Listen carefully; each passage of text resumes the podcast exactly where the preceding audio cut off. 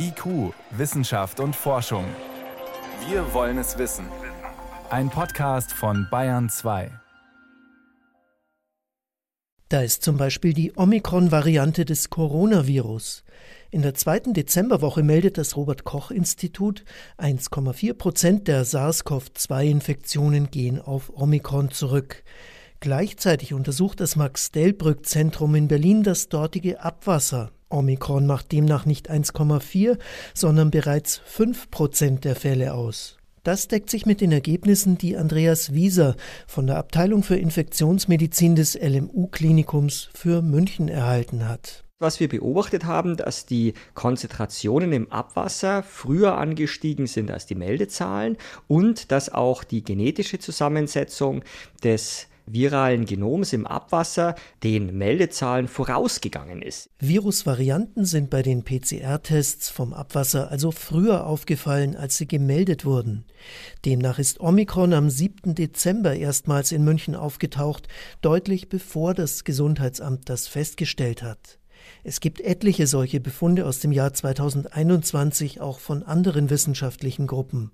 Susanne Lackner von der TU Darmstadt hat auch in Frankfurt am Main alle Varianten zuerst im Abwasser gesehen, bevor sie in der Meldestatistik aufgetaucht sind. Am Ende ist so ein gewisser Verzug einfach da im Meldewesen so wie man es ja auch über die Feiertage gesehen hat und was wir auch als großes Potenzial sehen, dass wir halt unabhängig sind auch von der Teststrategie. Also wir sind nicht davon abhängig, wie viel wird getestet oder wie viele Personen lassen sich testen. Das ist für Abwasseranalytik komplett irrelevant und das macht, glaube ich, die Methode auch aus und bietet einfach enorme Vorteile. Denn auf die Toilette muss jeder, von der Corona-Leugnerin bis zum Pfleger, der sich täglich testen lässt. Ob mit Symptomen oder ohne, egal ob Tests gerade gezahlt werden oder nicht, ob sie leicht verfügbar sind oder nicht. Im Abwasser finden sich die Spuren von SARS-CoV-2 immer, denn mit dem Stuhl scheiden Infizierte auch Virusteilchen aus. Taugt der Kanal also als wirksames Frühwarnsystem? Nur wenn die Daten auch wirklich schnell vorliegen, sagt Jörg Dreves von der TU München, der ein Pilotprojekt im Berchtesgadener Land leitet. Und das erreichen wir dadurch, dass wir diese Analytik zumindest jetzt mal in unserem Labor relativ schnell umsetzen. In weniger als 48 Stunden berichten wir die Ergebnisse zurück an den Krisenstab.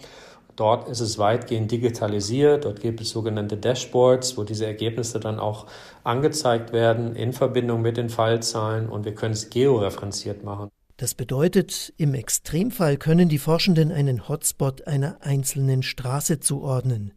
Im Berchtesgadener Land konnten die Behörden deshalb einen Corona-Ausbruch auf ein illegales Straßenfest zurückführen. In Großstädten ist das aber nicht so einfach. So hat Andreas Wieser in München festgestellt, dass das nicht besonders gut geht, die einzelnen Regionen zu unterscheiden. Das liegt am Abwassersystem in München. Das ist nicht so gebaut, dass man an vielen Kanälen genau sagen kann, wo das Abwasser herkommt, weil es eben auch Umgehungswege für das Abwasser gibt. Und das liegt auch daran, dass die Bereiche, die wir beproben, sehr viele Menschen dort wohnen. Wenn Sie einen Bereich haben mit 150.000 Einwohnern, dann können Sie da natürlich jetzt einen kleinen Ausbruch beispielsweise nicht so einfach sehen. Auch deshalb wird das Abwasser bei uns bisher nur in Forschungsprojekten überwacht. Und es ist halt Deutschland, wie Jörg Dreves meint. 16 Bundesländer und Gesundheitsämter und Abwasserwirtschaft sind noch dazu kommunal organisiert. Da reden viele Akteure mit und das beschleunigt die Umsetzung nicht gerade. Dabei empfiehlt die EU, das Verfahren flächendeckend einzuführen. Die Niederlande, Spanien, Frankreich, die Schweiz und Österreich haben das weitgehend umgesetzt. Die Abwasserüberwachung auf SARS-CoV-2 wird in anderen europäischen Städten, wie das ja auch empfohlen ist, durchgeführt. Sie wird auch weltweit in verschiedenen Städten durchgeführt. Gerade aus Boston in den USA gibt es äh, sehr viele Daten, die werden dort auch recht zeitnah immer kommuniziert und man sieht dort schön jetzt auch beispielsweise den Verlauf der Omikron-Welle in der Stadt, wie das plötzlich hochgeht, eine sehr hohe Konzentration erreicht und dann nach Überschreiten des Scheitelpunkts der Omikron-Welle dann auch wieder anfängt abzufallen. Andere Forschungsprojekte haben gezeigt, wird das Abwasser von Flughäfen, Schulen oder Altersheimen getestet, bekommen die Behörden ebenfalls schneller Hinweise auf Infektionsherde als durch Tests. Das Potenzial der Methode ist also offensichtlich, aber es fehlen auch noch Standards und Verordnungen.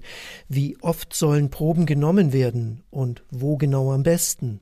Das soll in Deutschland ab Februar in 20 weiteren Pilotprojekten gründlich erforscht werden.